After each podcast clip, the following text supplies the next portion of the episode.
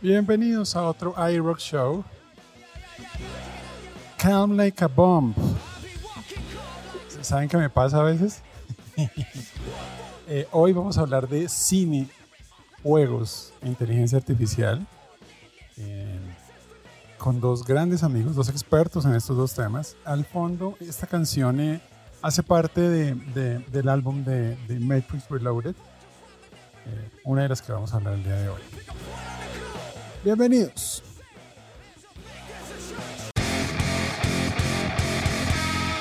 Muy bien. Eh, otro AI eh, Rock Show de la segunda temporada.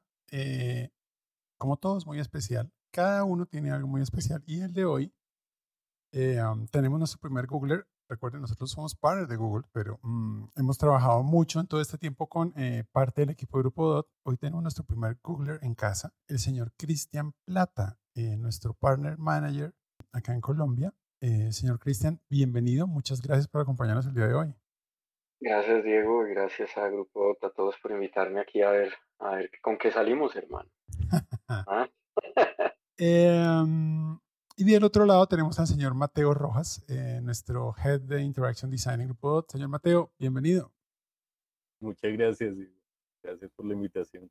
Gracias a ti por estar acá. Eh, estos dos personajes tienen, en sus ratos libres trabajan, pero vemos a dos expertos, eh, dos monstruos en juegos y en cine eh, y en muchas más cosas. En el caso del señor Cristian Plata, fútbol y rana.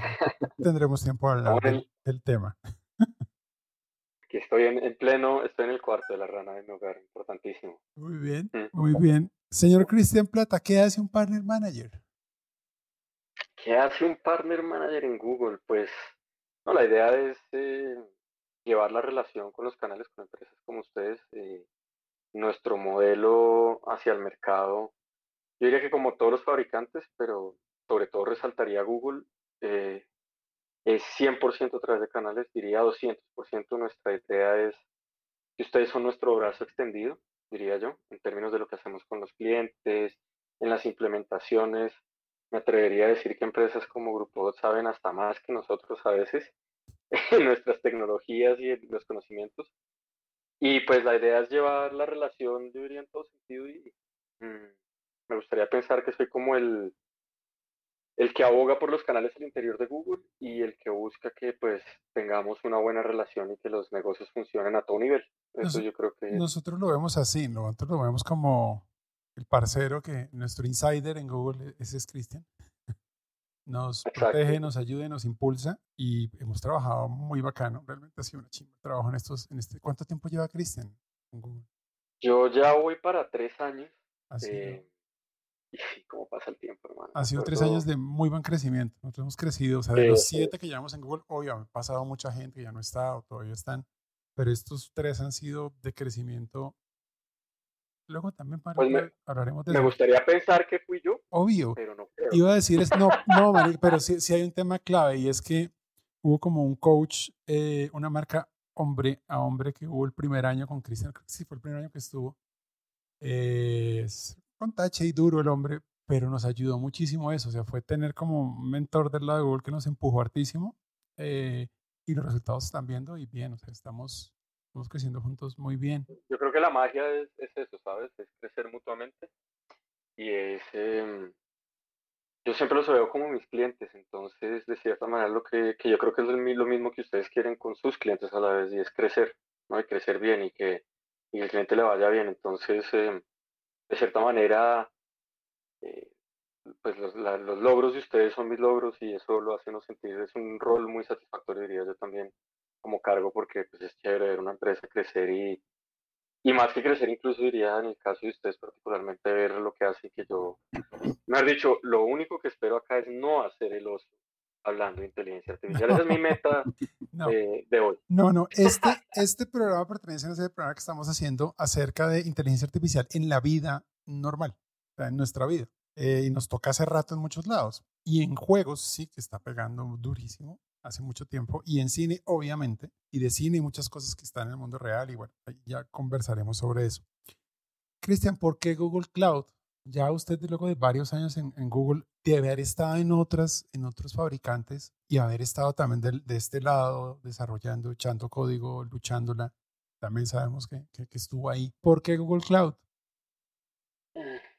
Aparte de ser mi empleador. Eh,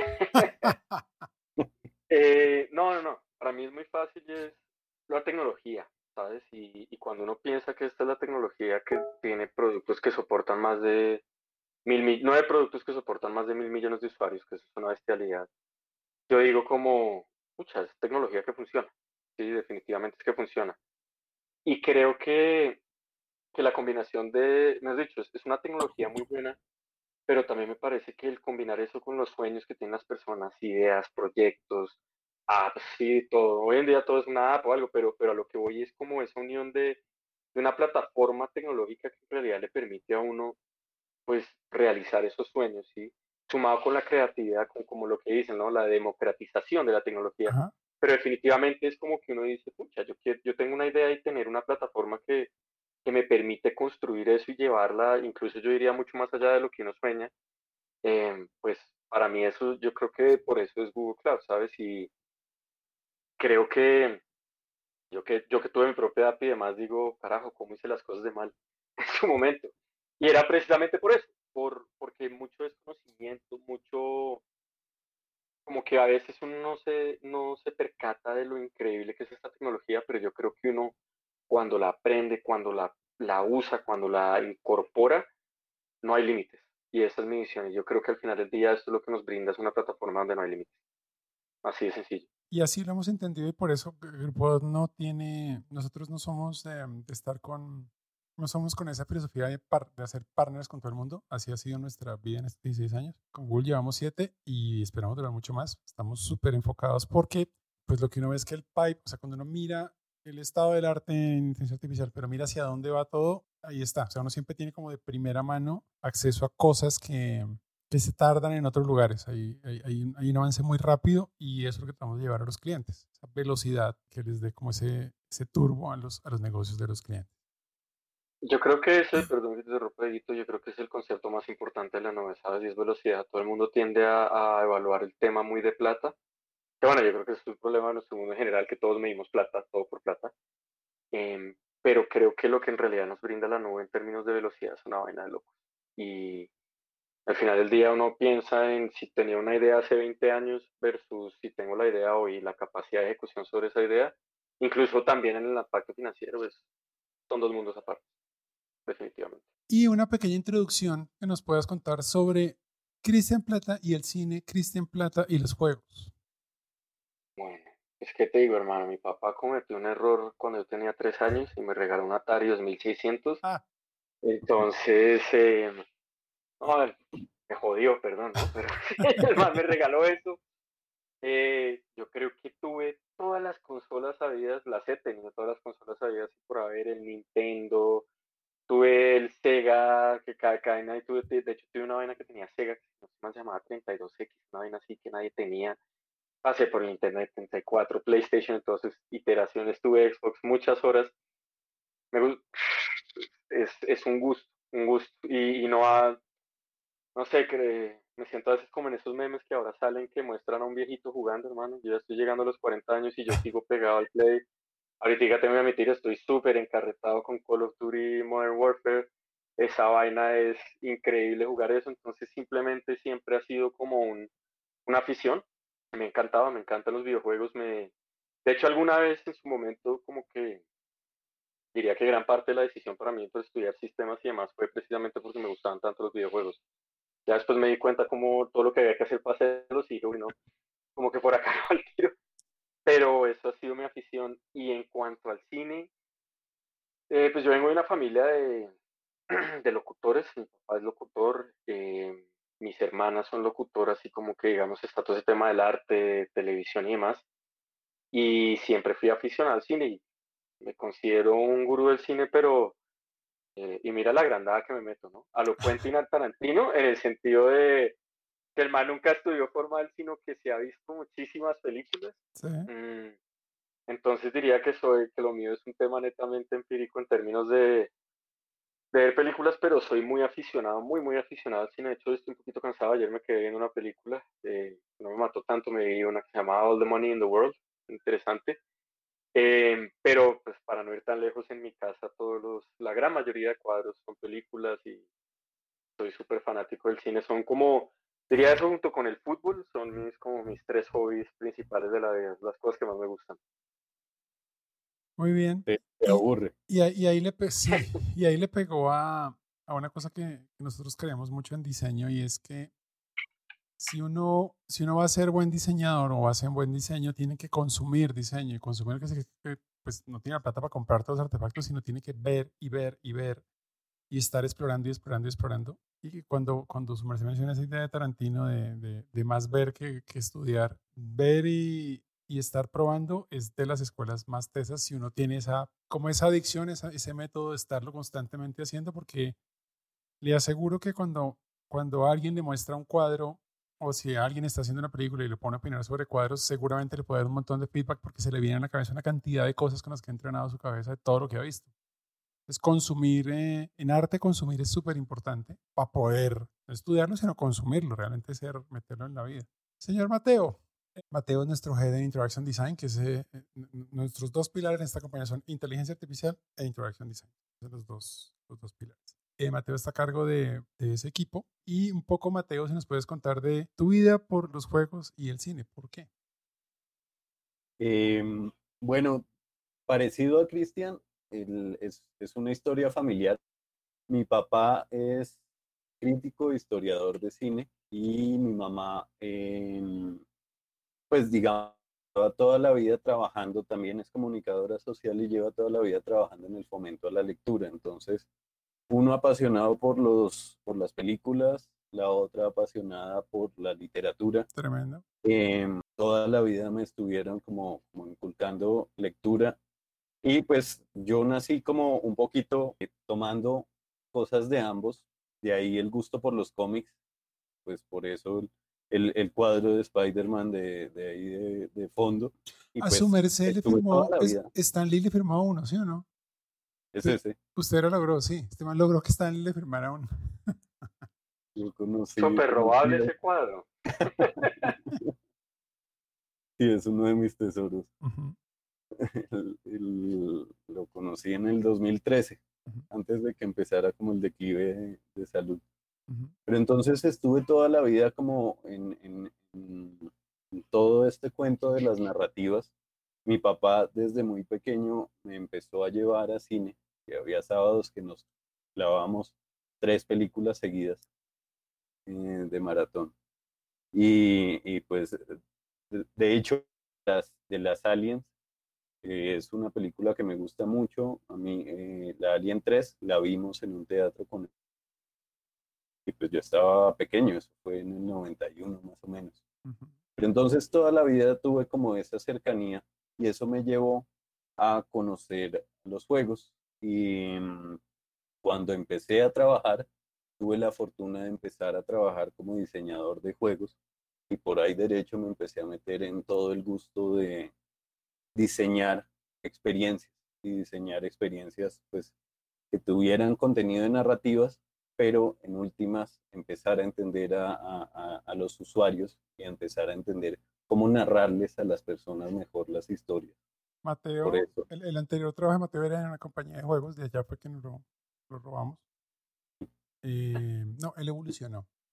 Eh, entonces, y eso ha sido súper interesante porque, claro, todo ese background puesto en, en diseño de servicios para inteligencia artificial es súper chévere lo que sale en los, en los, workshops que hacemos con la gente con, con, el método que trae. Muy bien, la idea hoy es hablar de algunas películas y sobre eso estaremos también entonces hablando de inteligencia artificial, un poco para, para tener el marco de, de más o menos cómo lo, lo vamos a, a, tratar de ubicar.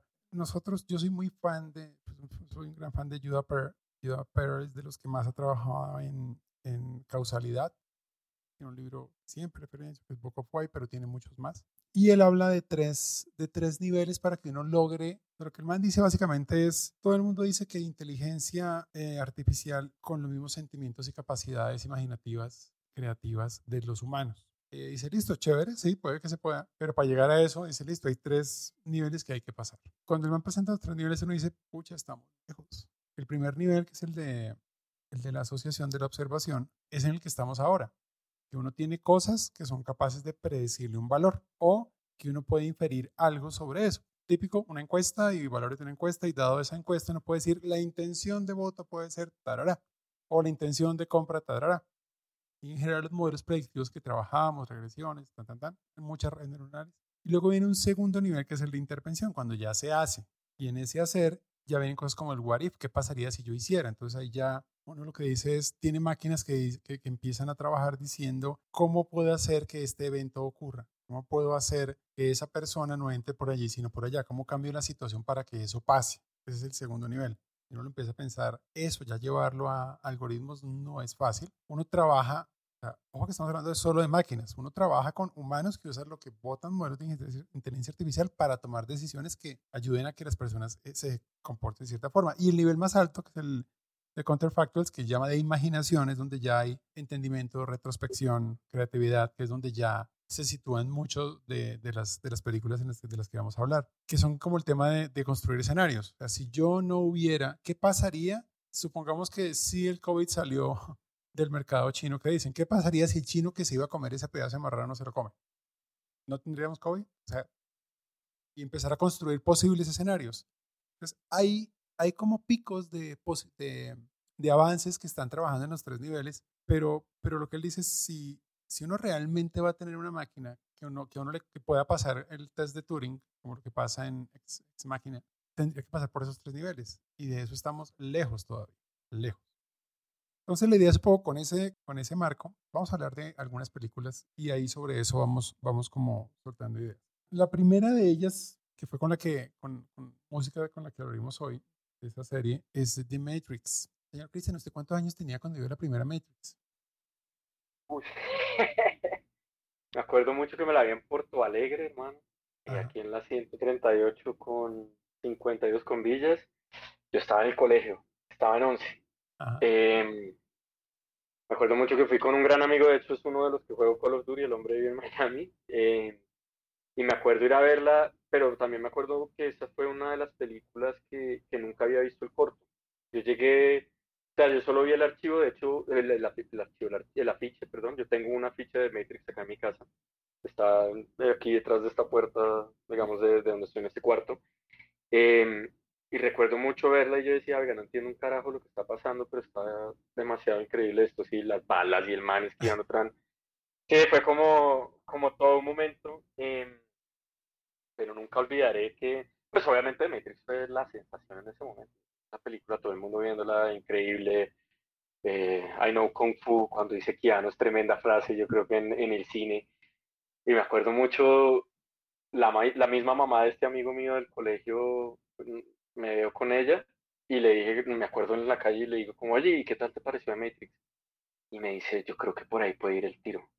Y eso me acuerdo que me quedó resonando como, como wow, ¿no? El, el que ve la película y dice, uy, ¿será que uno está viendo una, una simulación, y yo creo que en esas crisis existenciales que no se le puede dar a uno tal vez, tarde de la noche uno piensa, uy, madre, ¿será que es una simulación? Es una vaina súper frita, loca, pero, pero creo que al final del día eso es lo que a mí me parece lo más chévere del cine y en general, y es como, pues al final del día que lo ponga a pensar. Creo que las películas que vamos a hablar en general, lo chévere es eso, ¿no? Que lo ponen uno a decir, a, uy, carajo, ¿qué será? Lo que tú mencionabas, ¿no? Esta tercera, soñar, el what if y demás, entonces uno se queda pensando eso. me acuerdo que un día reflexionaba como filosóficamente ahí pensando sobre la película y decía, bueno, pues si esto es un simulacro y si esto es de Matrix, pues al final cada uno lo puede moldear hacia lo que uno quiere, ¿no?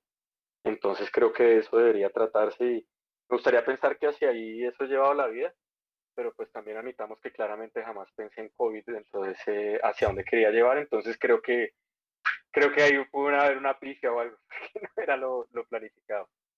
Yo también, también estaba, estaba pelado. Me acuerdo que la vi, pues ya fue hace tanto rato que todavía existía el embajador. El Mega, claro, claro que, eh, que era una desproporción ese teatro.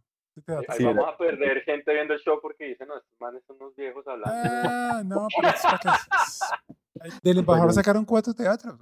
tan grande que sacaron cuatro de uno solo. Sí. Nada exagerada. Y allá la. Que efectivamente el teatro estaba medio solo.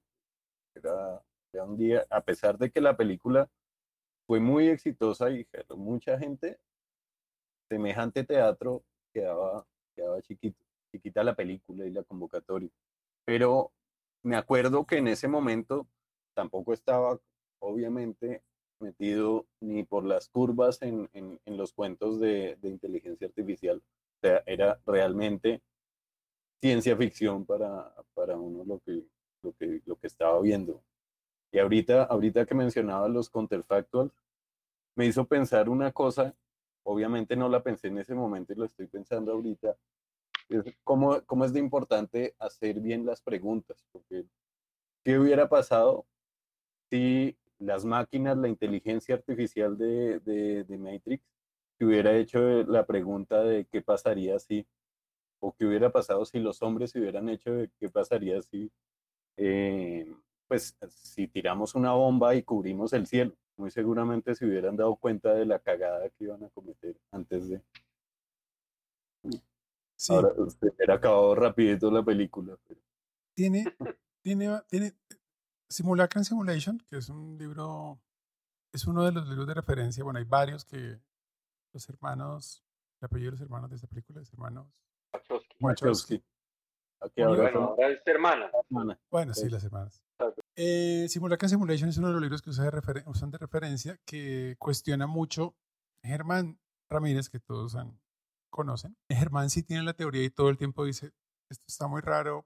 Dice cosas como, el hijo Guerra número pi. O sea, ¿por qué hay, por qué hay constantes? Porque a mí lo que no me cuadra en el universo son las constantes. ¿Por qué siempre están tomando una medida eh, para una galaxia o en un planeta en la, en la porra o están haciendo cualquier cosa y aparecen constantes iguales?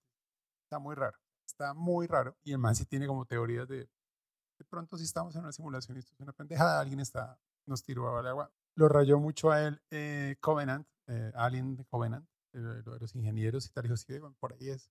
Pero estos manes en, en, The Matrix, una cosa que pasa es que ellos han probado, o sea, ellos vuelven al loop y vuelven, ensayan, vuelven, ensayan, vuelven, ensayan el mismo loop. Las máquinas están ensayando el mismo loop, lo que pasa es que se revienta finalmente en unas pruebas con Neo. Pero es pruebe y pruebe y pruebe y ensayan las mismas cosas. Es, y la idea con, con, con las simulaciones es que sí funcionan muy bien, funcionan muy bien cuando uno quiere poner a prueba escenarios si están bien ejecutadas y se usan poco. O sea, incluso uno tal cual como está diciendo Mateo, uno sin pensar en tecnología, uno mismo no utiliza muchos escenarios y con inteligencia artificial uno puede hacer escenarios y ya puede hacer un buen nivel de counterfactuals con lo que hay, con redes bayesianas, ya hay cosas que se pueden hacer para que yo lance escenarios y vea posibles escenarios cuando voy a ejecutar una acción. Nosotros le insistimos mucho a los clientes que se enamoran mucho del, del problema que tienen, dicen, es que tengo este problema y necesito que me lo resuelva y ese problema es el que es. Y les insistimos mucho en trabajar más en modelos más completos que les muestren diferentes escenarios y posibilidades para tomar acción, más que enamorarse de uno solo, porque ya vienen con el,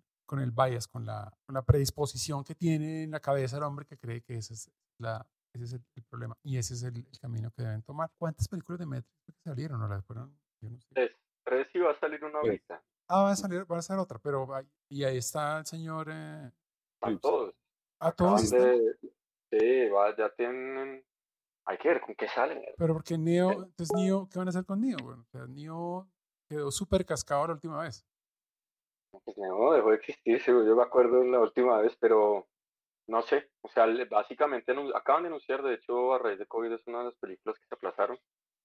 Em, pero bueno, yo soy fiel creyente que uno puede, esas son una buena historia, tiene mucha tela por qué cortar, entonces toca ver hacia dónde lo llevan.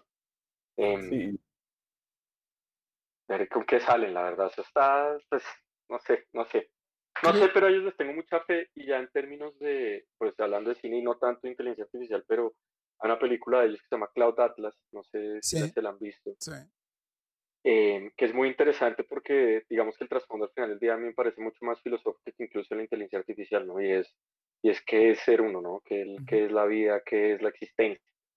Y, y, creo que eso es algo que permea el trabajo de, de, decir, ellos, estos directores o ellos o ellas, en, digamos, en su trayectoria de la carrera, ¿no? Y es un tema mucho más filosófico, que creo que también tiene que ver y toca temas de identidad sexual y demás, que es muy interesante, ¿no? Porque es, parte de, es parte del trasfondo.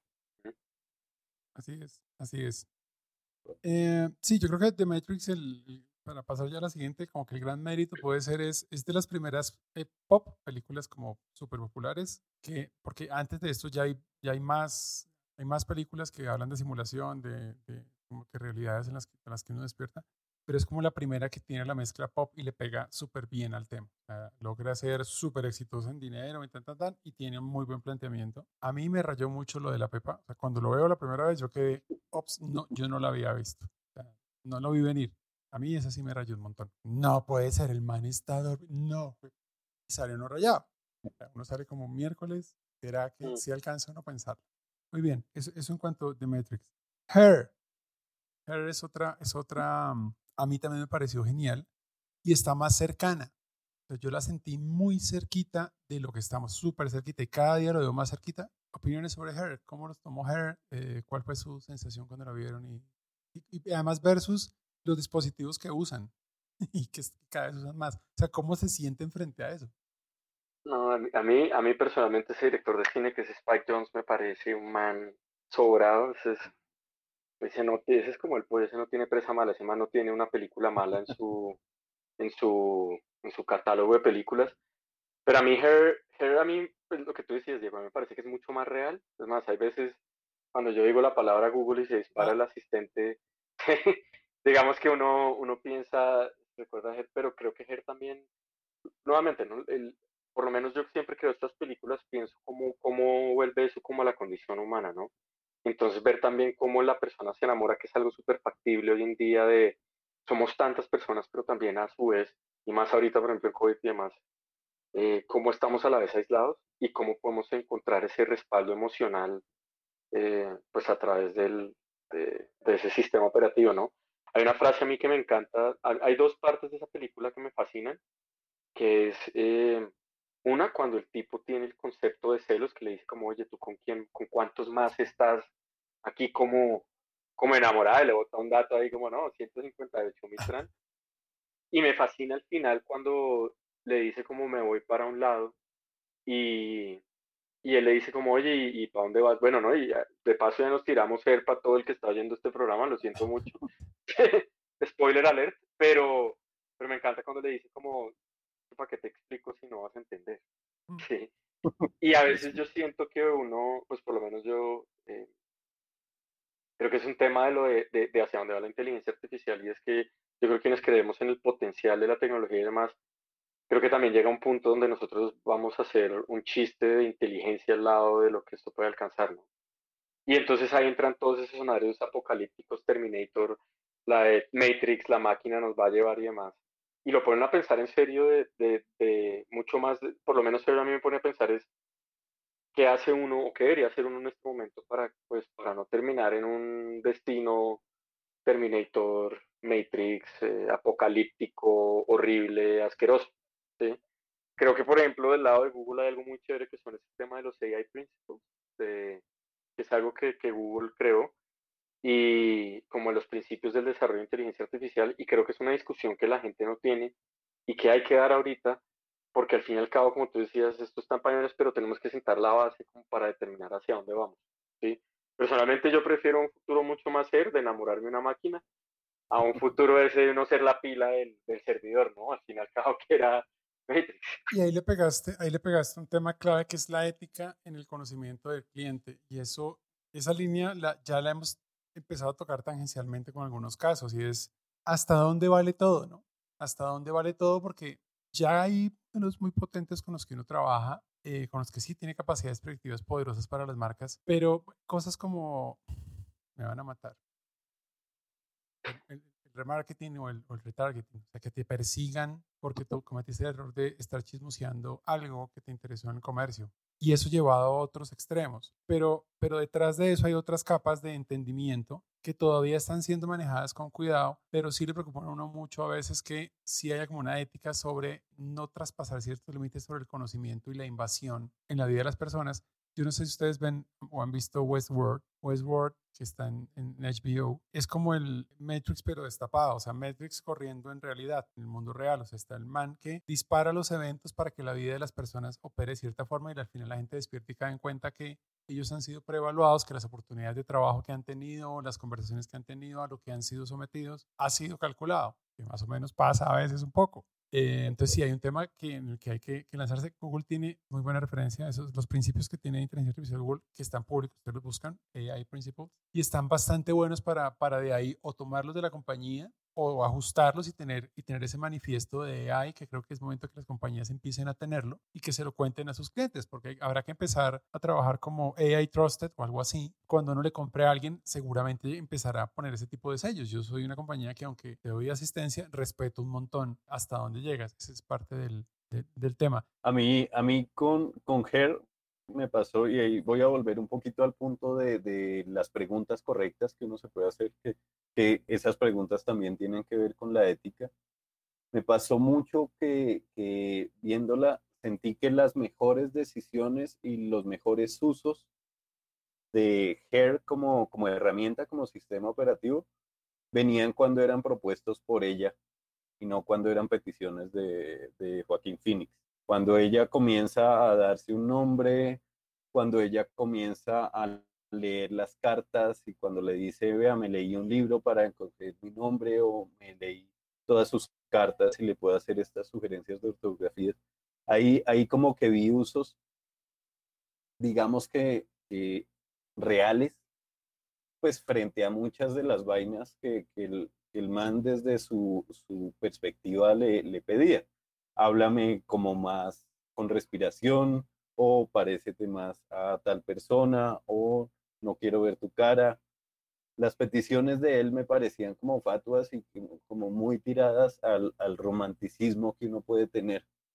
Y en ese, en, e, en ese sentido, como que sí, lo sentía mucho más cercano a la realidad, pero también me hizo cuestionarme precisamente esa pregunta que nos estábamos haciendo desde la ética y es, ¿cuáles pueden ser unos buenos usos? ¿Realmente nosotros estamos pensando en buenos usos para todas estas herramientas? Y sí, el camino de Terminator o de Matrix tampoco es, pues, no puedo dejar que todas, digamos que todas esas inteligencias vayan funcionando como modelos no supervisados y vayan llegando a sus propias conclusiones, pero hasta qué punto nosotros los estamos guiando hacia donde, hacia donde debe ser.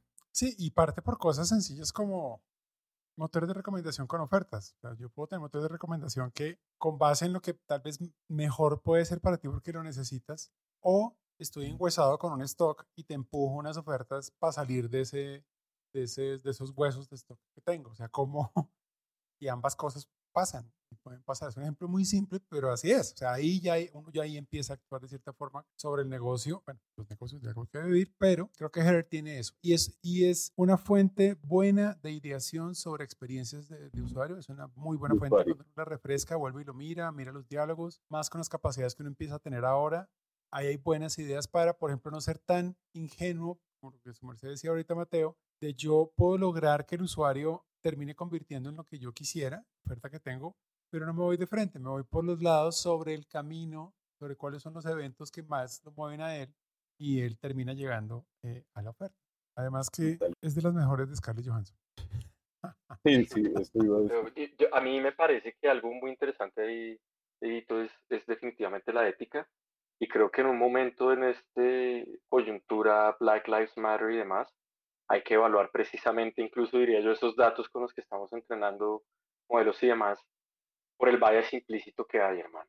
Entonces, creo que un momento en una coyuntura tan importante donde como que se unen movimientos que a mi juicio llevaban mucho tiempo de, de, afrontar realidades que nosotros como raza, digamos, teníamos Black Lives Matter, hashtag MeToo, todo este tipo, digamos, de movimientos, creo que es un momento muy importante para hablar eso de ética, de lo que tú dices, ¿no? Porque aplica, yo creo que aplica para todas las facetas, tanto de la ética en términos de, de, de cómo nosotros interactuamos y cómo somos afectamos minorías, afectamos sexualidad, tenemos sesgos que, que traemos de histórico, diría yo, pero también aplicado al negocio, porque tienes toda la razón, ¿no? En qué, ética tengo yo en, términos de tal vez impulsar o tal vez de convencerte algo, lo que o sea, hasta dónde llego. Yo creo que creo que una gran discusión, eso es para otro hay un rock show, hermano, y es la ética detrás de esto. Eh, es una conversación muy interesante en general de, de no solo lo que estamos haciendo, sino la aplicabilidad de lo que hacemos. Eso me parece algo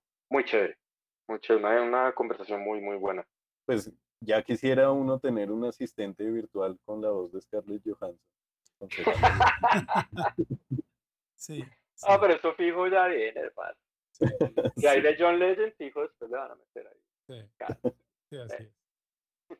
Muy bien. La siguiente es una que ustedes me pusieron de tarea. Debo confesar, ya soy un tipo de 46 años, entonces yo me veo las películas en tres o cuatro noches porque no logro terminarlas. Ya los niños no, no me lo permiten. Upgrade, no tenía ni idea de la película, no la había visto en ningún lado, pues, además poco salgo porque tengo niños chiquitos, mi vida, estoy en esos años en los que no se vuelve daño niños. Muy buena película. Realmente me pareció además voladísima, súper volada. Esto tiene mucho que ver con Singularity. La singularidad está cerca, ¿sí? Y ya hay gente haciendo un montón de cosas. Estaba incluso buscando y uno ve experimentos que ha hecho gente metiéndose chips, cosas tan simples como, y hay gente que lo ha hecho en Rusia, que se mete el chip, que le da arteria a cargar la tarjeta, entonces pasa la mano, metido para que pone, hasta cosas más avanzadas que están pasando. Pobre hermano, primero que todo peliculón, peliculón, es cine independiente. Eh, les cuento un chisme, el director de esa película es el man en So, ¿se acuerdan de So? Eh, no es el que se corta el pie, sino el otro, el fotógrafo, el, el otro que está mm. encerrado con él. Ah, y es el director de la película de, del hombre invisible. Es un ah, tipo muy chévere. Em, a mí la película me gustó muchísimo. Pues a mí me parece que lo chévere del cine independiente es que como tienen menos plata les puede ponerse mucho más creativos. Y esta es una película que yo creo que desborda creatividad. Pero es eso, ¿no? Creo que toca un tema muy importante y es de, del enhancement, es, es como de... Sí, yo, por ejemplo, pienso algo muy estúpido y es, eh, pues hombre, también, no, no a revelarme nada más, pero uno ya juega y uno ya clasifica en fútbol como el rodillón. Entonces, y, al final del día el rodillón, hermano, es simplemente que uno le duele las rodillas ahí corriendo y demás. Y el otro día pensaba, oiga, madre, si a mí me ofrecieran una vaina donde uno se pusiera más o menos y, y, pudiera jugar por lo menos a ese nivel y demás, uno sí lo haría y dos, qué tan ético sería, ¿no? O sea, pensemos por ejemplo en, pucha, Messi, Messi creo que tiene 33 años, creo si no es mal. Y, y uno piensa, por lo menos yo que lo vi toda la carrera, digo, oiga, pucha, Messi, que no se retire, es un mago. ¿Y qué tal si uno pudiera decirle a Messi, Messi, ven, te pongo esto, hermano, y, y juegas con esa claridad 20, 25 años más? Entonces, nuevamente, no volvemos a la ética. ¿Está bien, está mal? Eh, versus también como el como lo, lo, chévere que sería de uno per se, ¿no? Entonces, a mí, a mí Upgrade me pareció muy chévere, fue como en ese aspecto, y bueno, la película, no, no vamos a tirar todas las películas, pero el final no sé si lo viste venir, otra que yo no vi venir el final, pero ni por los lados. No. Eh, pero también es eso, ¿no? Es como, creo que, creo que el gran miedo al final del día de todos es cuando le entregamos como todos estos temas de inteligencia artificial y a esos componentes como tan avanzados y terminar siendo víctimas. Y creo que es un algo, una corriente, diría yo, exceptuando Her, porque Her es como una historia de amor rara, pero exceptuando ese, creo que es un tema en común de las películas y es como, como nosotros vamos a crear algo que al final del día nos va a, volver a nosotros como a esclavizar o como a o como que nos va a manipular. Y fíjense que hay muchas historias en la humanidad de eso. La humanidad la canta, la canta, la canta, la canta y ¡pum! y pasa. Porque es, todo está confluyendo a muchas cosas que, que, van a ocurrir similares. Y de Singularity eh, está nuestro, nuestro ingeniero, el señor Ray Kurzweil, que es Googler. Eh, además, un bacán el man. Está metido en el tema de, de Singularity University. Y hay mucha gente trabajando en el tema, mucha gente trabajando en el tema de, de, cómo mejorar y de, lo, de prepararse para lo que va a pasar en ese momento. Y sí, sí lo pone uno a pensar un poco sobre, sobre si uno sería capaz o no. A mí, a mí viéndola me pasó que terminé pensando, es como, digamos que en la cantidad de avances que hemos tenido en los últimos años y cómo ese o esos cyborgs que se ven en Upgrade, uno los ve mucho más reales que el cyborg de hace 10 años. No sé, estaba pensando en Universal Soldier o la misma Cyborg, que eran pues manes musculosos con una cantidad de aditamentos y ahora el concepto de cyborg está mucho más aterrizado y tiene mucho más que ver como con propósitos específicos, como el que, el que decías, Cristian, de, de, pues cómo hago para dejar de ser rodillón. En, en mi caso yo necesitaría es como unas piernas artificiales y algún chip para ver si dejo de ser manco. Pero, pero sí, me impresionó, es como cómo cambia ese asunto y pues sí, en últimas también como ese miedo que tenemos los humanos por, por inclusive llegar a, hacer las cosas bien. Porque hablando, volviendo un poquito al cuento de la ética y pues sin, sin, ánimos de tirarme la película, digamos que el acercamiento de este personaje, el protagonista, sí es mucho más benévolo con respecto a la inteligencia artificial. Sí está buscando producir algo, algo que sea beneficioso para la humanidad. A, a mí, yo, de vez en cuando a mí me ataca un pensamiento. Silicon Valley, la serie de HBO. Mm, HBO. Tampoco la puedo bañar para que no la haya visto, porque si pasa una cosa como que ya la van a lograr y bueno. Pero sí me ha dejado preocupado que uno deja modelos y deja código. O sea, hay cosas que uno ha dejado sueltas que en algún momento puede que se encuentren. Y hay accidentes que pueden ocurrir. ¿Qué pasa? hay modelos que están ahí, que hacen cosas y que luego pues pueden seguir. No es tan fácil que ocurra, no estoy hablando que sea, pero, pero pues tanto al cantar o al agua hay cosas que pueden, que pueden pasar. Eh, super película Upgrade. Mm, y aquí en cuanto a tecnología, pues el tema básicamente de dispositivos, cada vez el tema de integración y colocar dispositivos en tu cuerpo ya ocurre. Eh, tal vez no han hecho más porque está muy atrevido, pero pues nada, celular, pin, para adentro, sale. Hay gente que lleva rato trabajando en el tema de, de, pantallas en el, en el iris. Eh, y esos son, yo los veo muy cerquita porque ya ha habido avances grandes. Sé que de celular hay cosas que están ya y están los otros para acceso a lugares. Biometría y biometría mezclada con, con chips. Hay mucho para hacer. Entonces, en general, e, esa habla mucho de eso. Hay mucha inspiración ahí también para el tema. Bien, y la última de estas de las que queremos hablar es eh, Ex Máquina. Super película también. Eh, Ex Máquina, esa me tocó a mí verla en fases.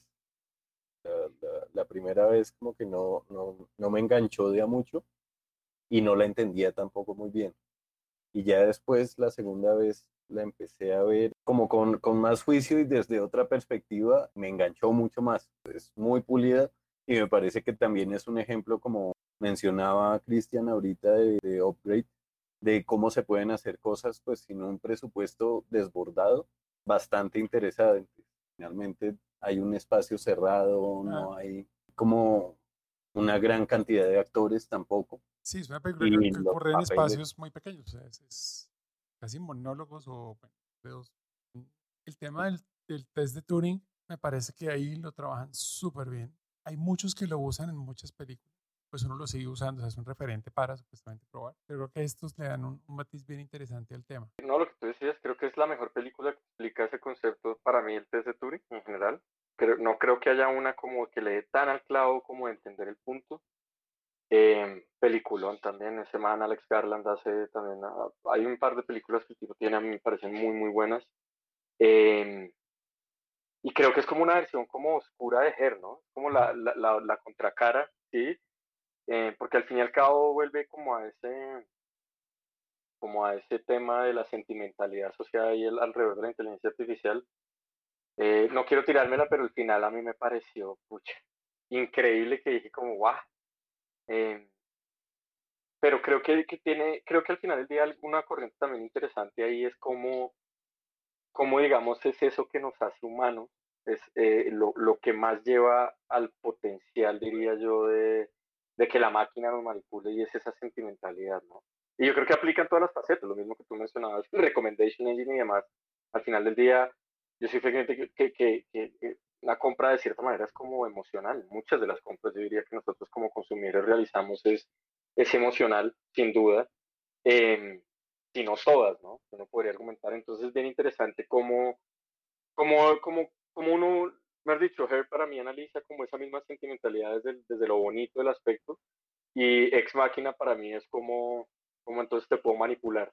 Entonces creo que es como la misma vista, es, como la misma vista, pero dentro de un espectro similar y es, y es esa sentimentalidad. Y creo que es una corriente a través de todas las películas y definitivamente es como al final del día como que lo que más nos traiciona es eso que en teoría la máquina no tiene, ¿no? Son los sentimientos, que es, que es ese componente emocional. Entonces creo que es, es bien interesante.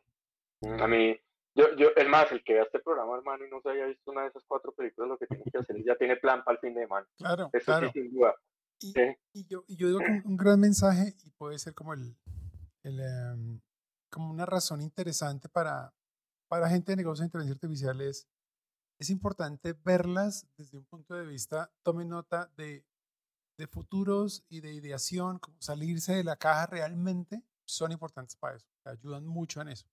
Una vez más, si usted realmente eh, quiere trabajar con inteligencia artificial o quiere trabajar con experiencias diferentes, tiene que consumir eso, le toca consumirlo, verlo, probarlo, estarlo mirando para saber qué hace. Y eso Siendo muy sinceros, señores, muy pocas compañías de las que nos contratan, con las que trabajamos, tienen esa costumbre. Hágale y me cuenta, es muy complicado llevar un proyecto si usted no está metido en sintonía o no lo ha, no, no ha tocado la tecnología o el, problema más de cerca. Muy bien, un poco sobre juegos entonces. Yo he visto, yo no soy tan, tan jugador, eh, trato, hago cositas de juego, eh, Call of Duty un poquito, Little Big Planet porque en mi casa son super fans, el 1, el 2, el 3. Ahora va a salir otro con Play 5.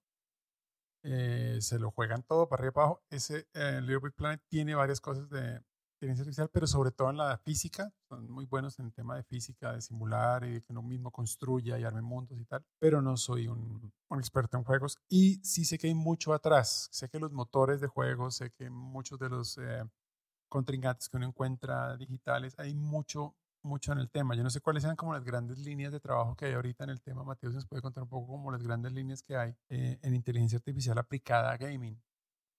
Bueno, en, hablando, digamos que de inteligencia artificial en videojuegos, siempre uno piensa como en, en, en, que la referencia clásica tiene que ver con la inteligencia artificial de todos esos otros personajes que uno encuentra. Normalmente esos otros personajes son los enemigos. Entonces, ¿cómo se van a comportar los enemigos? ¿Qué le van a decir a uno? ¿Cómo le van a hablar? Si yo tengo un personaje al lado, ¿cómo se va a mover? Y esa inteligencia artificial, sobre todo de los enemigos, tiene mucho que ver con reglas, con plantear reglas. ¿Por qué reglas y por qué no puede ser una inteligencia artificial muy libre? Pues porque aunque en los videojuegos yo necesito riesgos, yo también necesito poder ganar. Entonces, para poder ganar necesito que mi contrincante sea relativamente, pues, predecible, por así decirlo. Necesito aprender cómo se comporta para poder ganarle. Em, eso es lo, digamos que lo clásico y los primeros referentes casi siempre hablan de Wolfenstein, de Wolfenstein 3D. Ahí empezamos a hablar como de personajes con relativa inteligencia, que no solamente se están moviendo pues como carne de cañón, sino que tienen un comportamiento básico y empiezan a, tener unas reglas de cómo reaccionar. Esa es una de las aplicaciones y hay otra en particular que a mí me parece muy interesante y que me parece que tiene un potencial gigantesco con, con la nube especialmente y con todo el mundo de cloud, que es el, el, desarrollo de, de, mundos o de reglas o de personajes procedurales. El cómo yo le puedo decir, vea, yo tengo estos arbolitos o estos ingredientes y usted decide dónde los va a poner. Usted decide cómo arma el nivel o cómo arma el personaje. Y eso es muy chévere porque, por ejemplo, con, con, con Stadia empezaban a mostrar que ya uno no solamente puede hacer los, los niveles a nivel procedural, sino que puede hacer el mismo arte a nivel procedural. Entonces, el juego que yo termino viendo es un juego diferente al que tú terminas viendo por cómo está concebido ese shader. Yo, yo hecho para atrás y pienso, y me acuerdo mucho de un juego que se llamaba Battletoads, que era Super Nintendo, y era una porquería. Era, una, era chévere, pero era una porquería. Esa vaina era imposible, imposible de pasárselo. Pero lo traigo a, a colaciones porque en ese entonces era lo que habla Mateo, es el game design, ¿no? el, nivel. Entonces se volvía era mucho más un tema no de yo ganarle, sino de tengo que hacer una secuencia, pues, como una especie de rock band dentro de, dentro de poder pasarlo. Em, ayer leí una noticia muy chistosa que resulta que el, no sé si alguna vez jugaron NBA Jam, ¿se acuerdan de ese jueguito que era un arcade de, de jugar básquet? No sé si Diego, por la cara no lo jugó, pero yo creo que todo el resto lo jugaba. Pero entonces resulta que el man ayer admitió una teoría conspiracional que el man de NBA Jam programó. el, el, tipo era hincha de los Pistons. Y si uno se vio ahorita de Last Dance y demás, pues había una competencia gigante entre los Pistons y, y los Chicago Bulls y todo el tema. Entonces resulta que si uno está jugando contra los Pistons y el, y el partido está súper parejo, eh, siempre va a fallar el, el último lanzamiento en, en NBA Jam y es porque el tipo lo programó así porque era aficionado de los, de los Pistons. Entonces, es muy chistoso porque al final del día en ese entonces era pues un tema muy de programación tradicional, ¿no? Muy Fels, muy si haces esto vas. Para mí, tú mencionas Wolfenstein, pero yo creo que el, primer juego que yo recuerdo donde comienzo a ver ya una inteligencia artificial distinta es Halo. Y me acuerdo por, es por un detalle muy estúpido. Y era que si uno está, yo no me acuerdo cómo se llaman los malitos que parecen ahí como... Los chiquitos. sí, los que son eh, bichos. Sí, no sé, los, los ahí la lagartija esa, cuando uno le pues digamos estaba dando vale y quedaba solo uno, el que quedaba cogía y tiraba el arma y se iba corriendo. Ah, Como decía, no mal, ya, ya aquí ya me ganaron. Y eso para mí es el primer ejemplo que recuerdo muy bien de esto sí es inteligencia artificial. Y es más, en su momento se hizo todo un, como un alardeo alrededor del tema. Y, y ahorita ya lo veo uno en juegos, pues por ejemplo, uno, pues yo, si uno es fan de fútbol, yo creo que uno es fan de fútbol en todas sus facetas, eh, incluyendo el fútbol virtual. Em, y el fútbol, dentro del fútbol virtual, eh, puto, no jugar ahorita FIFA a nivel legendario, usted tiene que ser legendario porque ya, es un tema mucho más avanzado y creo que, digamos, hay una gran relación, por ejemplo, en, también en, en términos de lo que llama Mateo, en, en videojuegos lo llaman el NPC, que es non, non player control, que son los que están. Entonces, por ejemplo, a mí me pasa en FIFA, me frustra que, por ejemplo, uno ve el pase y uno llega y despicha el botón y resulta que no se lo manda al que uno quería, o, por ejemplo, no sé, el jugador no avanza como uno espera, entonces, pero, pero definitivamente es como, para mí esto es donde uno vive la evolución. Yo sigo bajo el rubro que igual no hay nada más emocionante que ganarle a mi vecino del lado, ¿no?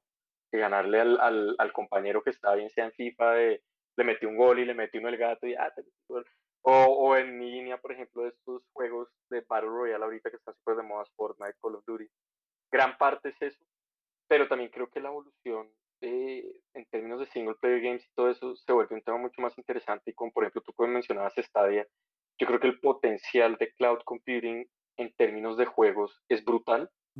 Eh, precisamente por eso, porque ya deja de ser una experiencia como mía y la nube nos permite tener una experiencia colectiva del juego. Ahí, de hecho se lanzó un jueguito nuevo, no me acuerdo el nombre, es que es algo con Cryon, no me acuerdo, pero más o menos que permite que uno se meta y yo te mande un link y te metas a mi juego en cualquier momento y creo que el potencial de eso es una vaina de locos.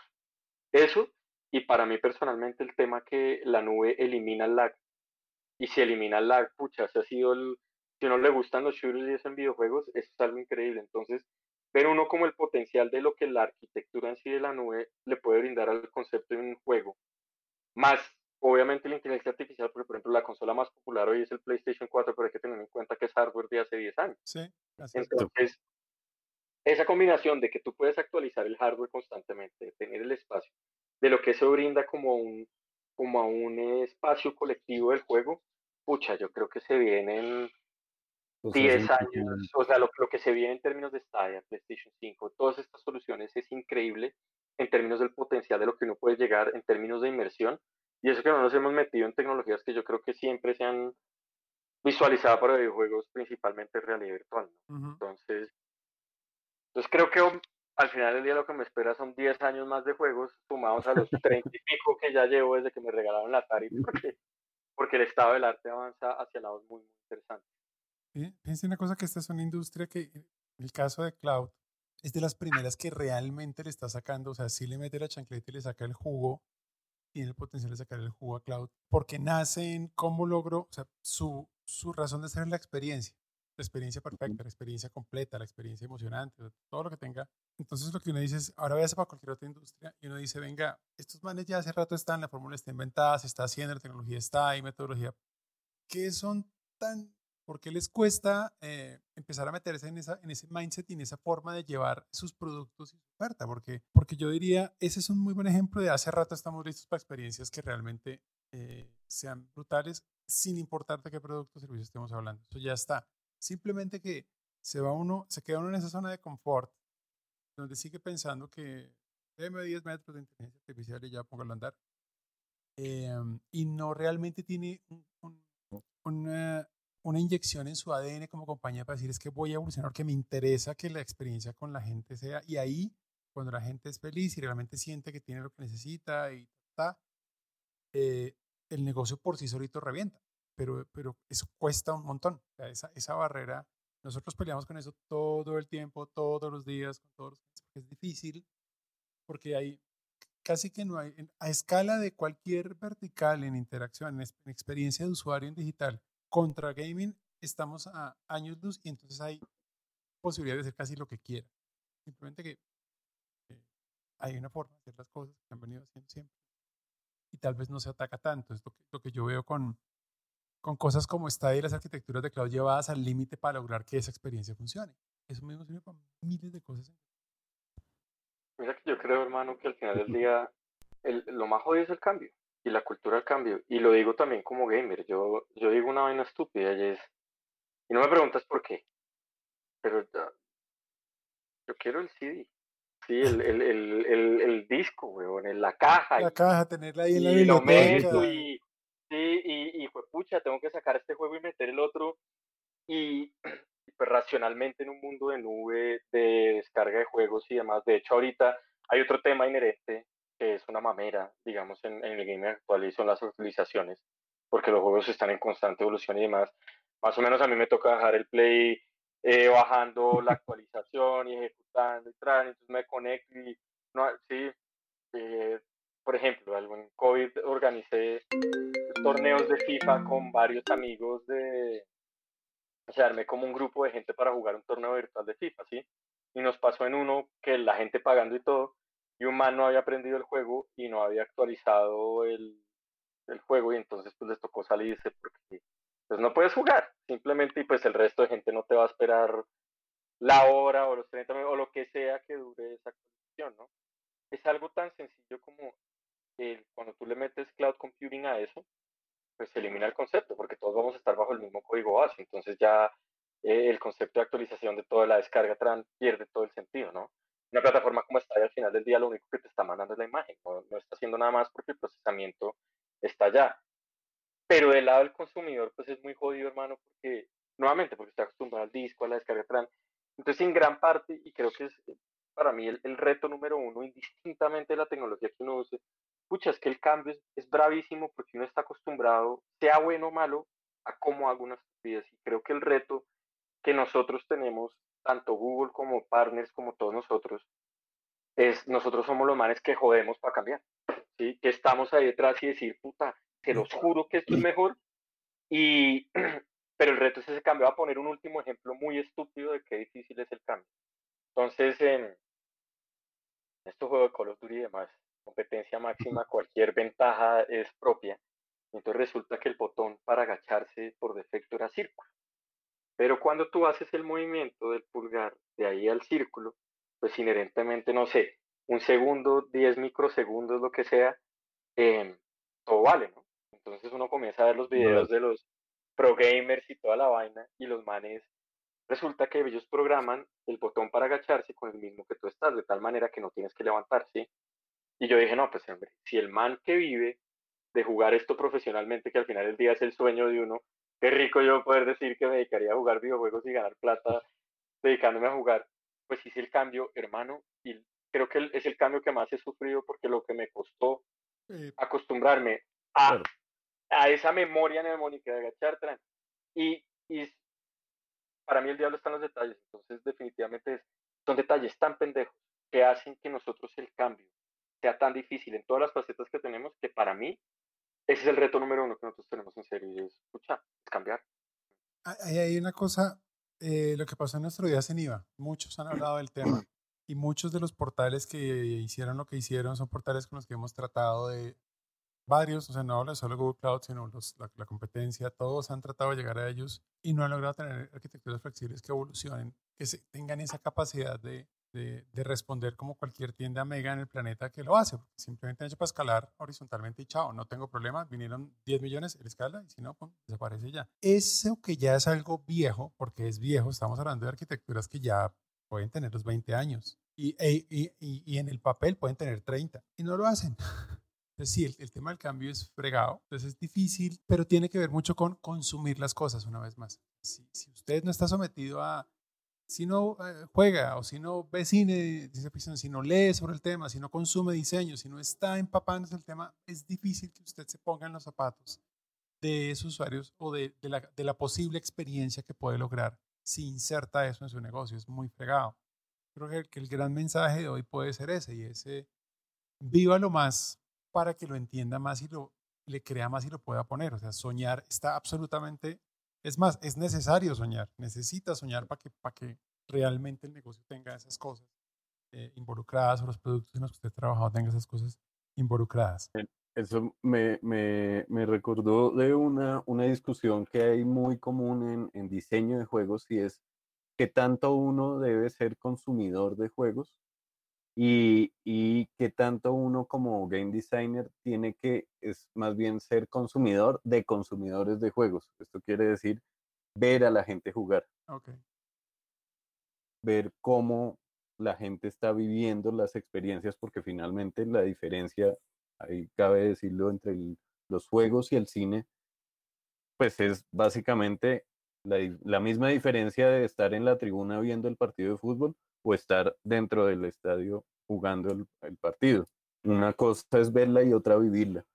Pero entonces me hizo, me hizo recordar esa discusión y lo, lo, curioso es que finalmente no se ha llegado a ninguna conclusión. Yo personalmente soy de los que pienso de, sí, efectivamente uno tiene que ver a la gente cómo coge el control, cómo cambia el botón, cómo está recibiendo y, y mandando inputs y eso, esa visión no solamente es de frente, no solamente es pues yo sentando al jugador al frente mío, sino como también puedo empezar a recoger datos de cómo los jugadores están jugando y empezar a analizar esos datos para sacar conclusiones. Eso lo hacen mucho en, en juegos móviles sobre todo. Y ahí hay otra oportunidad gigantesca por el lado de, de, de, de cloud, como yo puedo recoger una gran cantidad de datos y pues finalmente la gente juega porque quiere. yo, creo, yo creo que ahí hay una, es una de las grandes oportunidades que nosotros insistimos en las que se puede utilizar eh, nube y es utilizar datos de forma masiva de gran, a gran escala para entender más a las personas. No manipularlas, entender más eh, y, y, pegarle a cosas que realmente necesiten.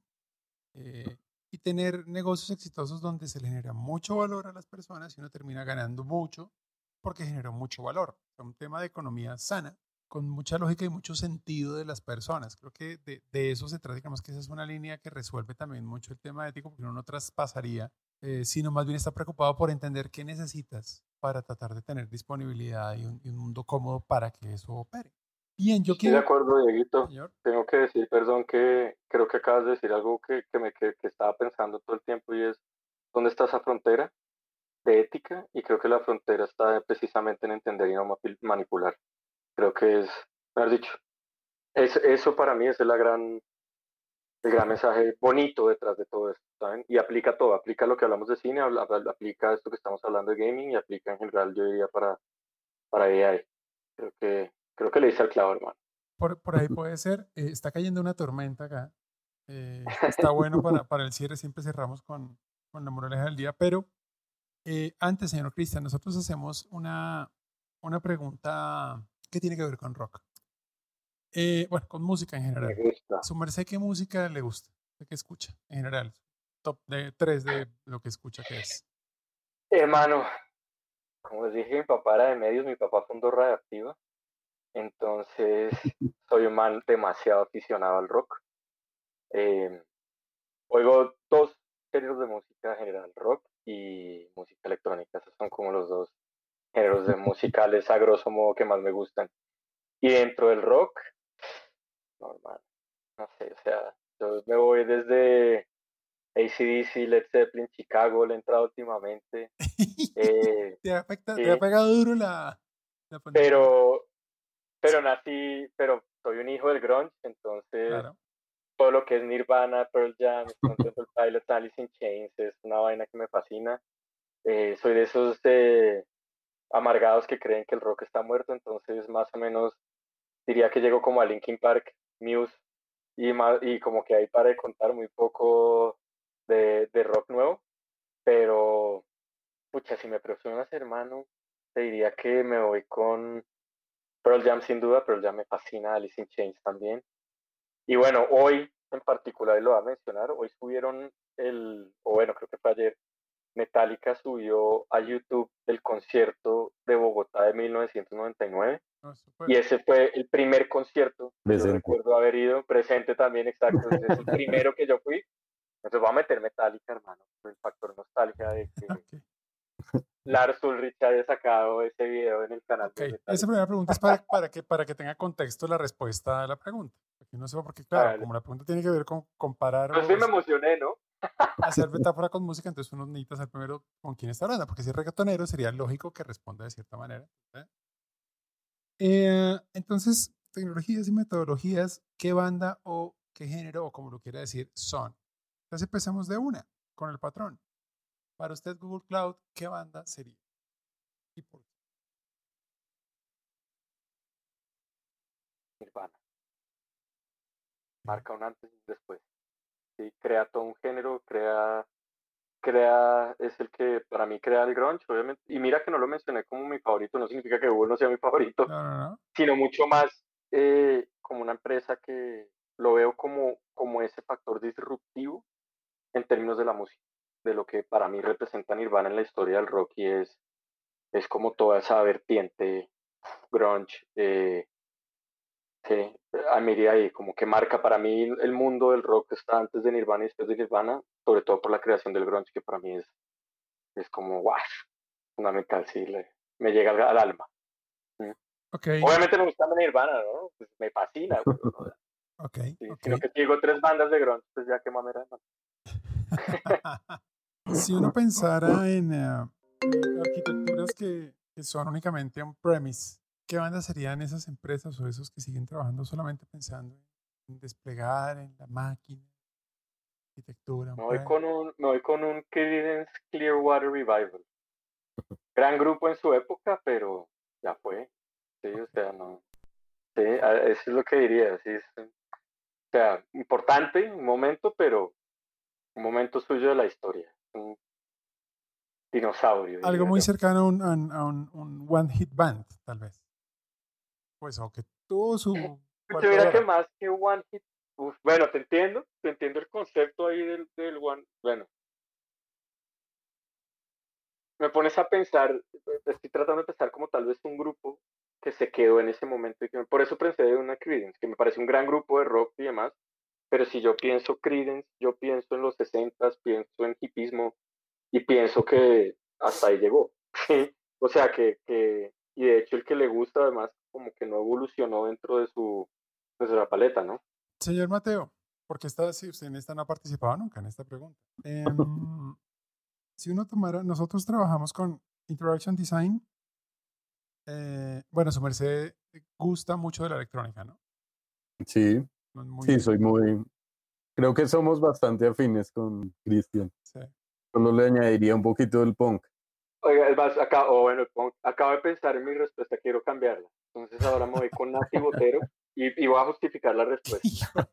me acuerdo que alguna vez fue un concierto ya tenía una canción que era la de... bueno, ya me acuerdo, ya tenía como un éxito, ¿sí? Y, y, me acuerdo mucho que fuimos, hace, estaba en ese concierto, lo que fuera, y ella cantó esa canción, que era la canción que, que, que como que era la tenía famosa y nadie sabía, cantó tres, cuatro canciones y luego la volvió a cantar. Entonces, ahora ahí me que esto sí me parece la gran definición de lo premise y es, te quedaste ahí, si no tuviste nada más. Okay. Porque, porque no me puedo tirar a Creedence de esta manera, entonces fui un hereje, perdón. ok. Eh, Mateo, entonces, entendiendo un poco tu gusto musical, si uno toma entonces Interaction Design mezclado con inteligencia artificial, ¿qué te suena que sea algo que tenga esa mezcla en música?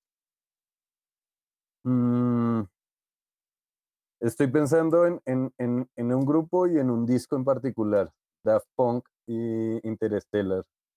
Interstellar, ¿cómo era el nombre completo? Bueno, fue el, el, el, el sencillo este que sacaron, el disco corto que sacaron, que son como cinco canciones y paralelo a eso le sacaron una serie de videos animados en, en, anime. Anime, sí. Ahí viene Star Guitar. No, Star Guitar no viene en ese. Viene. Bueno, sí, que, que tiene mucho vocoder, tiene mucha voz de computadora cantando. Sí, Ajá. Uy, claro, me, me llevaste al pasado con todas. sí, súper.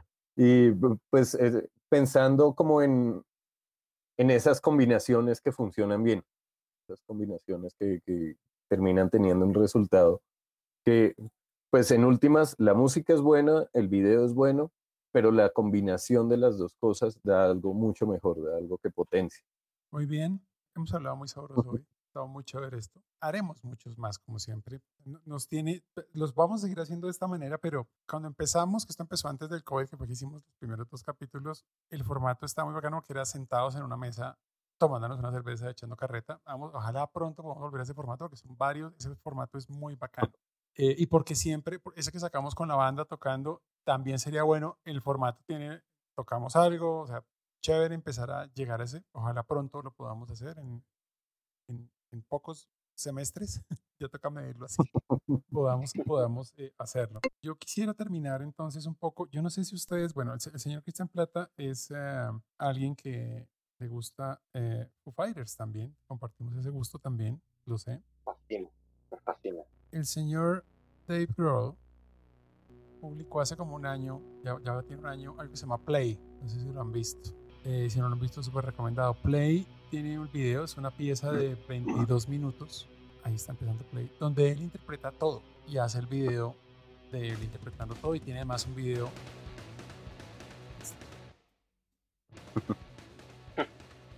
Es, es genial la pieza, es una pieza y lo que dice es, es, es a lifetime en, en una pieza que dice es, decidí hacer algo donde está todo lo que, lo que, lo que, lo que he hecho con lo que tengo que ver con música en una sola pieza. Y una cosa que yo siempre he visto en Dave Grohl es la mística. Alguien que viene heredado de, pues de Nirvana, obviamente. Pero si hay un man que trabaja como mulas, este man, este man trabaja bestial. Y trabaja y se cuestiona, es perfeccionista, es, ha sido odioso. Mucha gente le gusta mucho por ha sido odioso a veces con, con la banda.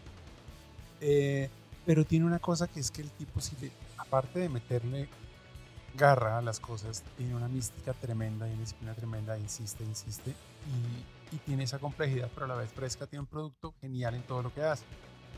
Y yo creo que un tema, un tema que, una pregunta como que yo quisiera dejar hoy para, para las personas que hablan tanto de inteligencia artificial, lo dicen tanto de inteligencia artificial, o tanto de analítica, es que de verdad es ¿Cuál es su verdadero compromiso en su compañía para mejorar la experiencia de sus clientes utilizando inteligencia artificial? O sea, realmente, ¿dónde está eso?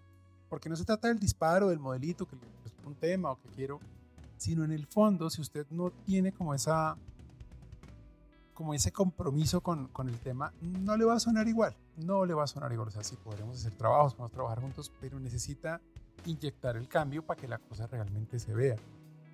Eh, no trabajar tanto por quedar bien o porque está de moda, porque todo el mundo está hablando del tema ahora más que nunca, eh, sino hacerlo bien. Tiene, tiene muchas capacidades, pero depende el 99% del compromiso y del, de que la empresa lo crea, de que la organización le crea el tema. Eso sí, hemos venido probando y lo probamos todo el tiempo y ahora más.